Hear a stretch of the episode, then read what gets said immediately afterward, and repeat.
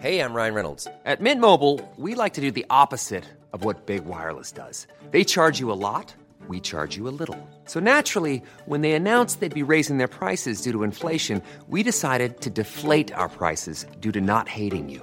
That's right. We're cutting the price of Mint Unlimited from $30 a month to just $15 a month. Give it a try at mintmobile.com slash switch. $45 upfront for three months plus taxes and fees. Promo rate for new customers for limited time. Unlimited more than 40 gigabytes per month. Slows. Full terms at mintmobile.com. Bonjour à tous, c'est Bertrand et je suis votre coach web. Bienvenue dans ce nouvel épisode de mon podcast dédié à la création de contenu et aux créateurs de contenu et tout ce qui peut vous aider à mieux produire, à vous exprimer, à vous faire connaître et à peut-être en faire un métier, voilà, tout simplement. Alors, je vous l'avais promis dans un épisode de dimanche, je vous en ai parlé régulièrement, je pensais avoir fait un épisode dessus, mais en fait, je n'en suis franchement pas certain, et tout à l'heure quand j'ai regardé mes archives, je me suis dit, bah non, finalement, t'en aurais peut-être pas parlé, t'en as peut-être pas fait un épisode vraiment complet sur le sujet. Je voudrais vous parler d'une méthode qui est très connue, j'ai donné son nom l'autre jour, c'est la méthode SMART. Alors vous savez que en anglais smart c'est plutôt l'intelligence, on parle beaucoup du smartphone, on parle d'une société smart, tout est en train de devenir smart en ce moment. On a les smart cities, on a le on va avoir la smart food et tout et autant dire que nous pouvons devenir smart. Mais qu'est-ce que ça veut dire qu'une méthodologie smart, qu'une méthode smart? Alors tous ceux qui ont fait des formations en management connaissent la méthode smart qui se, qui en fait l'acronyme basé tout simplement sur bah, les cinq lettres.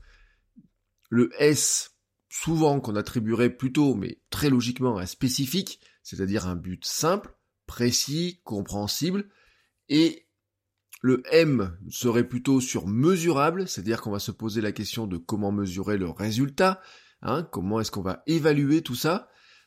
A comme acceptable et ambitieux, en général, donc euh, que ce soit stimulant, voilà, tout simplement. Alors moi, personnellement, je préfère le A de action, hein, ou actionnable, ou euh, ce que je vais faire pour y arriver, voyez, ce que je mets en œuvre, parce que acceptable, ambitieux, etc., c'est souvent un petit peu flou, et puis souvent en plus on peut le mélanger avec le suivant, le R de réaliste, quelque chose qui soit réaliste, donc motivant, mais suffisamment réaliste pour ne pas démotiver, c'est-à-dire quel est le seuil de réalisme qu'on se fixe, est-ce qu'on se fixe un objectif trop important par rapport au temps qu'on a, par rapport à nos compétences de départ, par rapport à même des fois tout simplement l'ambition que l'on aurait ou quoi que ce soit? Et puis le T, c'est temporellement défini, hein, le T de temps, donc fixer une date précise et pas seulement dire le plus rapidement possible. Donc ça, nous sommes dans du, euh, du smart, voilà.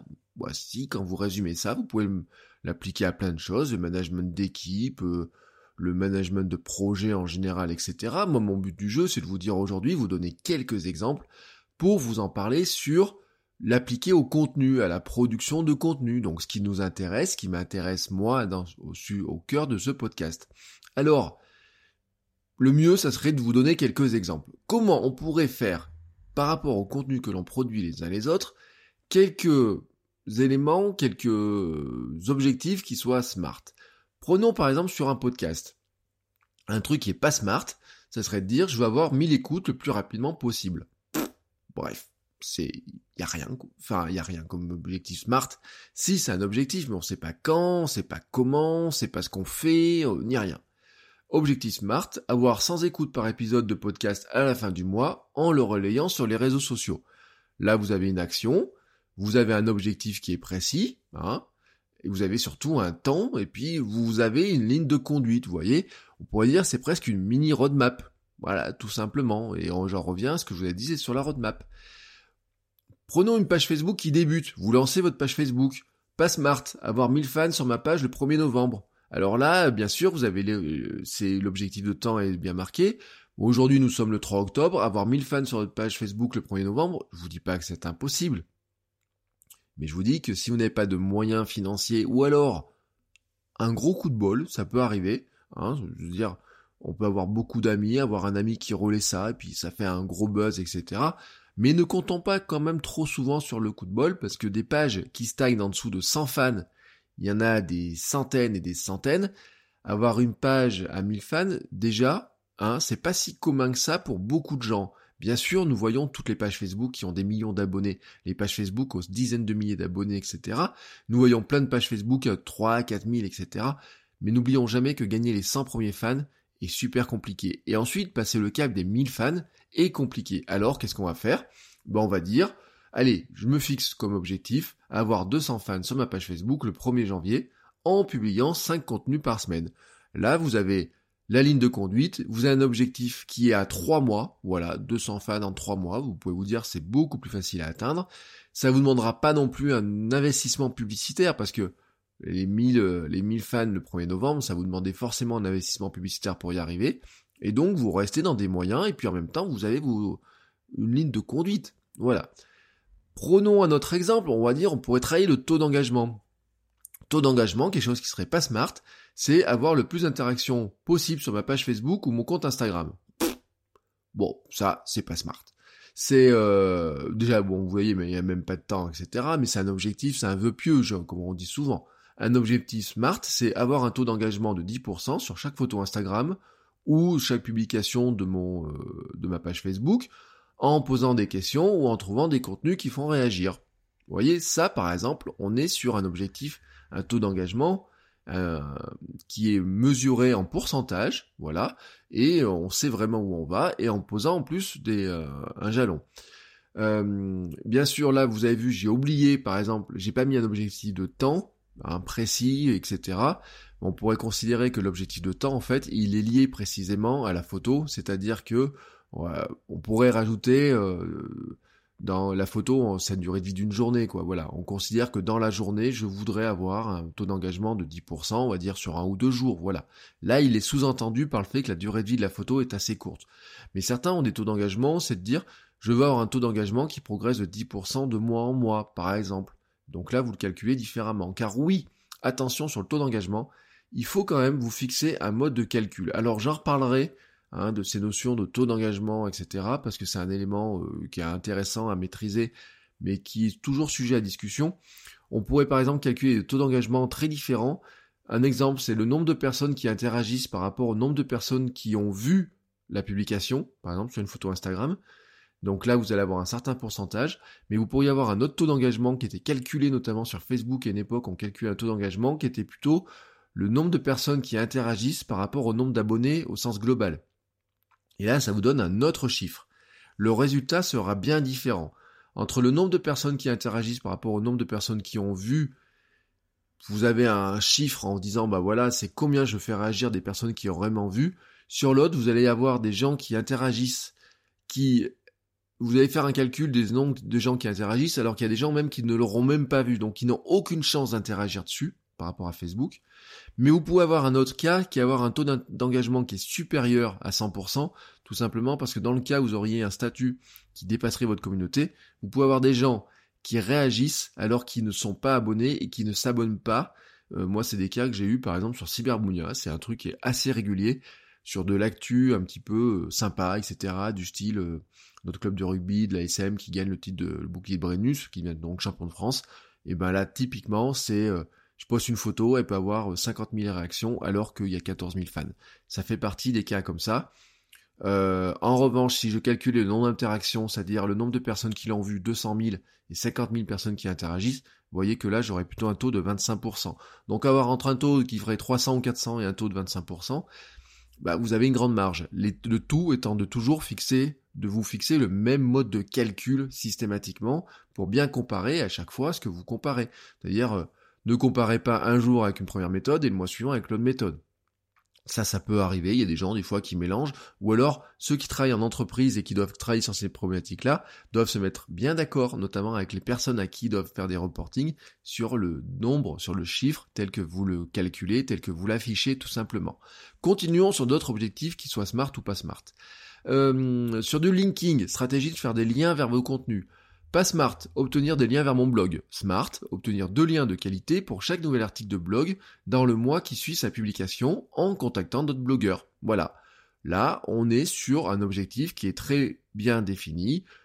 On a un chiffre, donc facilement évaluable. C'est pas non plus ambitieux de dire il m'en faut 10, 15 ou 20. On a le mois qui suit la publication. Ça veut pas dire qu'on peut pas faire mieux au fur et à mesure, mais ça veut dire aussi en contactant notre blogueur qu'on fait une action pour avoir ce type de partenariat. Ça, je vous en reparlerai vendredi. Je vous, reparlerai un petit peu de comment est-ce qu'on peut essayer d'avoir ces types de liens comme ça. Autre euh, euh, critère qu'on pourrait avoir, autre objectif SMART, sur une newsletter par exemple, vous pourriez avoir un objectif pas SMART, augmenter le nombre d'inscrits. Voilà. Bon, bah, oui, euh, si vous augmentez de 1, votre objectif est réussi, mais est-ce qu'il est bien ambitieux?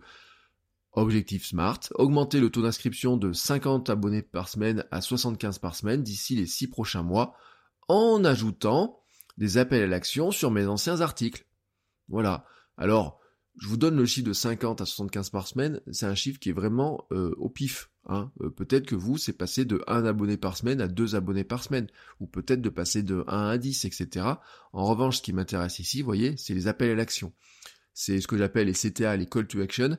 C'est comment dans des... Euh, ici, je vous dis sur les anciens articles, c'est que souvent, en fait, on a une tendance à mettre des appels à l'action sur nos landing pages, nos pages d'accueil, nos pages d'arrivée, mais on oublie en fait de les mettre dans les anciennes pages et quand vous regardez vos statistiques de Google Analytics, souvent vous avez des anciennes pages qui sont très vues, dans lesquelles bah, elles sont tellement vues que dedans il faudrait glisser un appel à l'action parce que c'est là en fait où vous avez plus de chances de convertir les gens. Et sachez que ces histoires de placement de newsletter, c'est très très très important.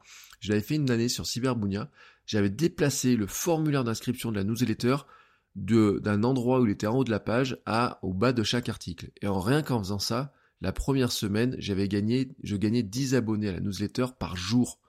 Alors bien sûr, Cyberbunia, c'est un site qui à l'époque faisait entre 2000 et 3000 visiteurs par jour, donc vous voyez le, pourcentage. Euh, ne vous attendez pas à avoir 10 nouveaux abonnés par jour à newsletter si vous avez que quelques dizaines de visiteurs sur votre site, mais ça vaut le coup quand vous avez quelques dizaines de visiteurs sur votre site de tester quand même les emplacements de certains emplacements, de certains appels à l'action pour voir ce qui est le plus efficace, parce qu'il y a des fois des petites choses qui paraissent bêtes comme ça, mais qui sont très efficaces. Alors, un autre objectif euh, SMART, Là, je vais vous donner un objectif qui serait plutôt sur une méthode de travail, sur de la régularité. C'est un objectif réel que j'ai un jour fixé euh, avec des clients, comme ça. Euh, un objectif pas smart, tel qu'il m'avait annoncé mon client, c'était poster 10 photos par semaine quand je peux. Euh, même euh, j'ai eu un jour pour une cliente une objectif qui m'a dit mon objectif c'est d'arriver à poster euh, une photo de temps en temps. Voilà, ça c'est pas sur Instagram, c'est pas smart. Et puis un objectif smart, tel qu'on pourrait le redéfinir, c'est poster chaque semaine trois photos sur Instagram en prévoyant un calendrier des endroits où je vais, de ce que je fais, comme ça je peux anticiper.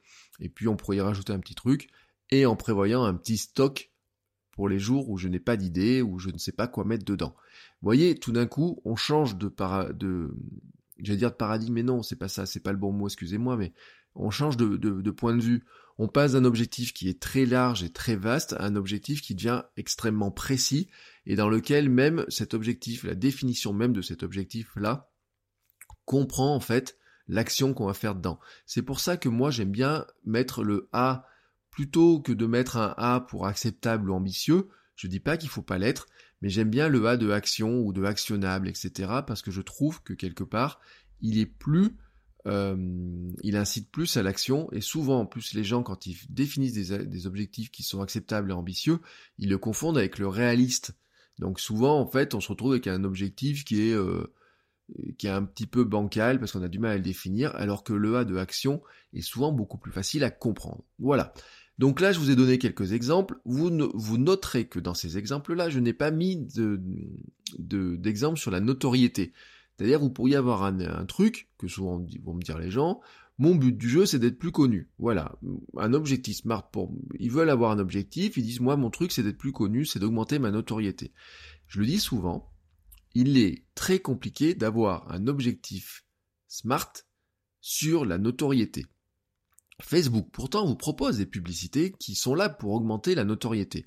Ils vous le disent, ils vous disent voilà, voici les objets, voici les publicités qui vous permettront d'augmenter votre notoriété. Mais je vous rappelle un truc, et je l'ai redit à mes étudiants, c'est que la mesure de la notoriété est un truc qui est très délicat. Vous avez la notoriété assistée, vous avez la notoriété comment dire, euh, spontané, et vous avez le, ce qu'on appelle le top of mind, c'est-à-dire le truc, euh, le summum, quoi, c'est-à-dire les marques ultra connues, etc. Les marques ultra connues, hein, c'est Haribo en Allemagne, je vous rappelle, ah, je crois que je l'avais dit dans cet épisode, Haribo en Allemagne, c'est 99% des gens connaissent Haribo. Hein, en France, je sais pas combien on est, mais c'est comme Nike, c'est comme des grandes marques, vous voyez, des très grandes marques très connues. Et puis vous avez des, marques qui ont notoriété qui, euh, quand vous citez le nom, vous dites, est-ce que vous connaissez cette marque? On va dire, ah oui. Ou euh, il y en a, on va vous dire, ah bah non, je la connaissais pas. Et puis d'autres qui, vous allez naturellement les donner. Mais en fait, cette notoriété, comment elle se fait? Elle se fait d'habitude par des enquêtes qui sont un peu compliquées, etc. Et c'est pour ça que je vous ai dit, c'est une mesure qui est très délicate. Pour moi, d'ailleurs, je pense qu'en fait, il faudrait plutôt voir cette notoriété à notre échelle, surtout, surtout à notre échelle à nous, comme le résultat des autres actions. C'est-à-dire que c'est en mettant en œuvre des actions et donc des objectifs SMART et donc en mettant en œuvre ce que je vous ai dit avant, c'est-à-dire euh, ben, avoir une page Facebook, avoir un billet de blog, publier régulièrement dessus, avoir des interactions, euh, publier du contenu sur sa chaîne YouTube, etc., que l'on gagne en visibilité et donc que l'on gagne des abonnés, que l'on gagne en notoriété, qu'on devient plus connu. C'est-à-dire que quelque part, on va pas dire mon objectif c'est d'être plus connu, on va dire voilà, je vais me fixer d'abord des objectifs qui soient vraiment des actions et des trucs que je peux mesurer, que je puisse vraiment faire, et je vais savoir que quelque part, et puis on pourrait le mesurer un petit peu avec Google Analytics, mais vraiment à la marge, mais vous allez le mesurer de manière un peu simple après cette notoriété. Vous savez, il y a un, truc qui, qui, marche pas mal. Le nombre de visites sur votre site sera un indicateur, mais le simple fait qu'il y ait des gens qui vous envoient des mails, qui vous contactent, qui vous envoient des messages, etc., ou qui vous citent un petit peu plus spontanément, montre que quelque part vous êtes un petit peu plus connu dans ce que vous faites. Mais moi, vraiment, je vous mets en garde, le dire je veux être connu, je veux être plus connu ou quoi que ce soit, pour moi n'est pas un objectif. Il est ni smart, ni vraiment un objectif qu'on est capable de réellement mesurer. Là, ça, c'est le truc des grandes sociétés. Et vous savez, quand vous regardez des, cas, des études de cas dans les, sur, sur plein de sites, etc., vous retrouvez avec ces espèces de trucs comme ça, où vous avez des, des, exemples, on dit voilà comment euh, Pepsi a, augmenté sa notoriété, voici comment Coca-Cola a augmenté sa notoriété, etc. Sauf que juste, ils sont hors normes. Ils sont hors normes. Et puis c'est même des gens qui n'ont même plus besoin, vous voyez. J'ai lu l'autre jour un truc sur comment, euh, comment il s'appelle, Cadillac augmente sa notoriété en sponsorisant Manchester United en foot. Non mais euh, c'est juste un budget de 7, 8 ou 10 millions de livres par an, vous voyez un truc dans le genre là.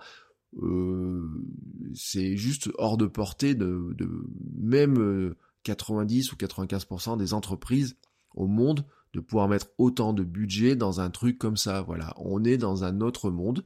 Nous, à notre échelle, moi je vous dis, on, est, on doit se contenter, mais c'est le, côté artisan, artisanat de notre, de notre condition. Et moi j'adore ce côté artisanat, c'est-à-dire que j'ai pas envie de d'industrialiser des choses. Euh, je vous le dis très personnellement, hein, euh, il y a des, je vois des fois des vidéos sur internet où les mecs ils disent voilà, je vous promets comment on fait un million de chiffre d'affaires dans l'année, etc. Moi, c'est pas du tout mon truc. C'est pas que j'ai pas envie de faire un million ou quoi que ce soit. C'est juste qu'à un moment donné, il y a les efforts, il y a les méthodes pour le faire et autres sont tellement euh, hors de hors de portée. Enfin, c'est pas que c'est hors de portée. C'est euh, c'est faisable, mais c'est pas faisable aussi rapidement que ceux qui veulent vous vendre la méthode pour y arriver prétendent que c'est faisable. Voilà, tout simplement. Euh, je vous le dis, moi j'ai vu des cas où les mecs ils disent voilà, on a vendu pour 100 000 euros de, formation en ligne et de bouquins en ligne, mais où derrière euh, il y avait un investissement publicitaire qui était tel que c'était pas faisable si facilement que ça. Et souvent la notoriété, quand on pense que notoriété, on tombe souvent dans ce piège-là. Voilà, c'était vraiment euh, l'un des, des, remarques que je voulais vous faire sur ce sujet-là. Faites attention à cet aspect-là. Euh, concentrez-vous vraiment sur des objectifs qui soient euh, moi, vous voyez, si on, devait se fixer des objectifs vraiment, l'objectif de la régularité est pour moi un objectif qui est super intéressant. L'objectif du linking, comme je vous ai dit par exemple par rapport au blog, va vous appuyer sur votre SEO, sur votre référencement dont on parlait la semaine dernière. L'objectif du taux d'engagement va vous aider quelque part aussi à avoir des, des euh, une visibilité, à gagner des fans, à être plus connu, etc. Et ça va aussi vous encourager à continuer. Je vous l'avais dit, euh, l'histoire du podcast, prendre l'habitude de relayer ces épisodes plus facilement, l'habitude d'avoir un blog, l'habitude d'avoir un écosystème des newsletters, etc., pour mieux les relayer, pour mieux les diffuser, fait partie des petites actions que vous pouvez faire au quotidien qui vont réellement vous aider. Et en faisant toutes ces actions-là, vous allez travailler votre visibilité globale, et c'est comme ça que vous allez progresser. Voici donc un petit peu moi ma vision de cette de ces objectifs SMART. Je vous avais promis, je vous en parlerai parce que je l'avais dit dans dans l'épisode de dimanche. Euh, surtout, pour moi, l'important, c'est vraiment donc vous fixer ces quelques objectifs, mais surtout de mettre en œuvre ce qu'il faut pour les réaliser. Hein.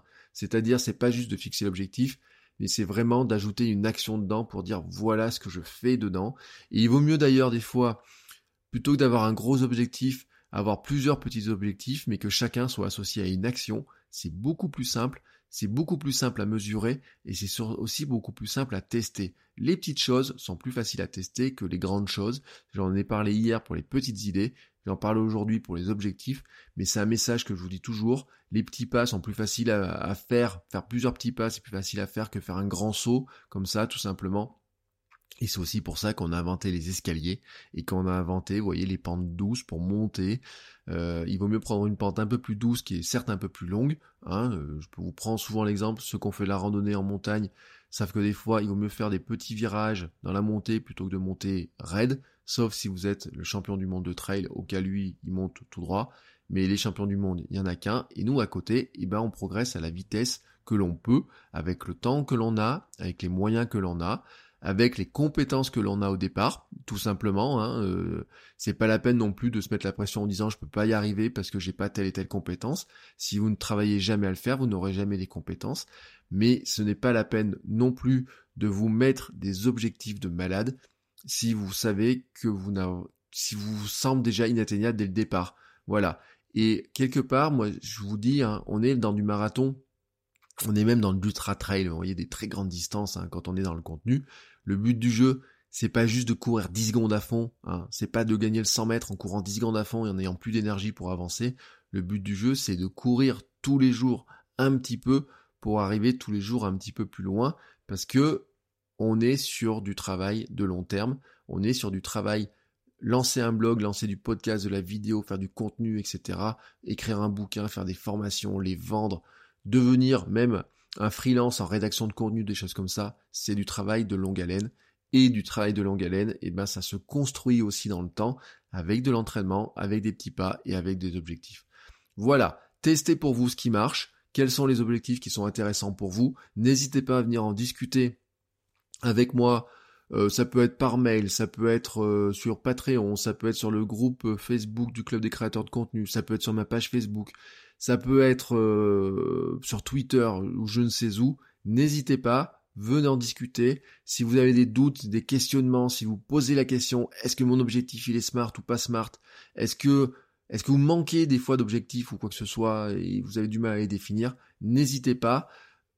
Venez me poser les questions, je vous réponds du mieux que je peux, aussi rapidement que je peux, je le promets. Et sur ce, je vous dis à demain pour un nouvel épisode. Ciao ciao les créateurs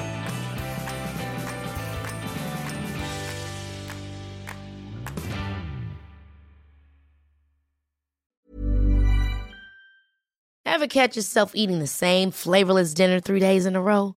Dreaming of something better? Well, HelloFresh is your guilt-free dream come true, baby. It's me, Kiki Palmer. Let's wake up those taste buds with hot, juicy pecan-crusted chicken or garlic butter shrimp scampi. Mm. Hello Fresh.